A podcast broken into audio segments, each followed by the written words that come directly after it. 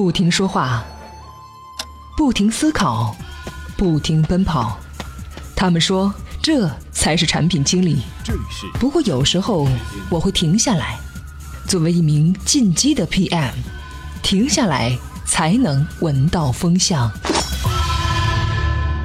步子迈得再大，也不怕扯到蛋。这里是进击的 PM 频道。作为一个崇尚完美的产品经理，一定希望用户第一次体验产品就能够被吸引住。事实上，世界不是那么美好，我就常常在各种产品的注册环节上被虐得死去活来的。有人总结啊，注册的经验就是填完邮箱填手机，密码太短不通过。好不容易注册成功了，一回头，哎，密码又忘了。有的产品啊，很良心的提供了一个第三方社交账号登录，哎，满心欢喜的登录进去，发现又要注册，嘿，你这不反人类吗？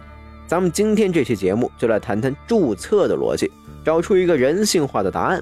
不过在这之前呢，还是来先听一下资讯。美玉必知。盘卖不出去，要裁掉一千人。九月十一号，硬盘厂商希捷公司宣布，公司将在全球范围内裁员约一千人，占公司员工总数的百分之二。希捷二零一五财年第四季度财报显示，其营收额下滑了百分之十一。日本邮政要私有化了。九月十号，日本邮政首次公开募股获得批准，募集资金将达到一百一十六亿美元，这将成为日本三十年以来最大的一次国有资产私有化。老板每年要我做三个小时的志愿者。九月十号，为庆祝阿里巴巴十六岁生日，马云要求阿里员工每年必须完成三个小时的公益志愿服务。把人挖过来，一切就好办了。近日，乐视 CEO 贾跃亭发微博称，原上海通用汽车总经理丁磊将作为乐视超级汽车的联合创始人，带领团队加盟乐视，并出任乐视超级汽车的 CEO。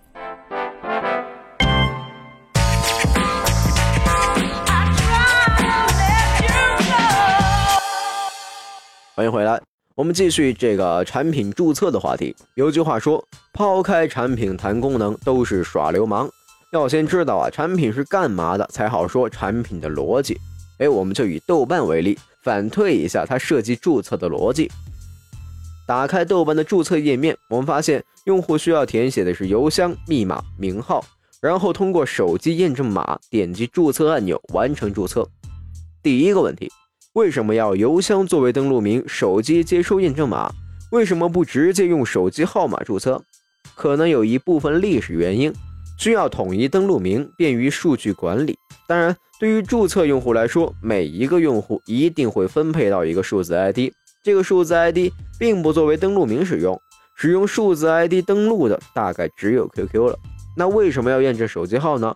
验证手机是为了获取手机号码，同时在后台。绑定用户的登录名，这样运营人员可以掌握自己真实用户数和一人多号的情况。这种做法普遍用于游戏、社区等产品当中。好，这是我们的反推。作为产品经理，在设计豆瓣的注册环节里面，就需要考虑历史问题、用户体验、网站利益，还有技术实现。第二个问题，密码的位数是多少？有没有什么要求？知乎的密码要求是六位，包含英文和数字；豆瓣的密码要求是八位，包含数字和英文，要求都不算高。密码嘛，当然是越长越复杂越安全。但是很显然，社交账号的安全比起支付要弱很多，并没有强制要求。君不见这个支付宝的登录密码和支付密码是两套密码，但是社交类产品要还这么干，弄一登录密码和一文章发表密码，这用户会被烦死。第三个问题，豆瓣的昵称为什么不叫昵称，一定要叫名号？这个呀是他们的风格，就是给用户一个新鲜感。但是说实话，如果呀它不是被文艺青年们追捧的小清新产品，可能不会有这样的一个命名方式。这里边也有历史遗留问题，轻易不能改。豆瓣之前希望把豆油改成私信，结果被用户们闹翻了天，倒逼网站给改了回来。那其他的用户协议这种东西，直接默认勾选了，反正百分之九十九的用户也不会看。说完注册的字段，页面的右侧有两个链接，一个是已拥有账号直接登录，另一个是点击下载豆瓣移动应用。这是一个极好的广告位，新用户完成注册的同时，还可以顺带着把 App 给装了。以上就是豆瓣的注册页面，这是一个社区类产品的一个代表。其他的呢，我们可以归一下类。如果是一款希望用户大量传播的产品，最有效的方式可能是社交产品的第三方授权登录。如果是一款交易类产品，优先考虑的是安全性的问题，所以尽量让用户填写真实信息，密码安全级别肯定要高，登录也应当考虑安全性，控件之类的怕是免不了的。注册的事儿先聊到这儿，节目最后分享一篇有趣的文章，如何一本正经的评价一下南派三叔这个产品经理和他的产品《盗墓笔记》呢？绝对严肃，绝对不胡说八道。在充电时间的微信公众号里回复“作品”两个字儿就可以看到了。好，感谢收听，下期再见。怎么样关注我们的微信公众号呢？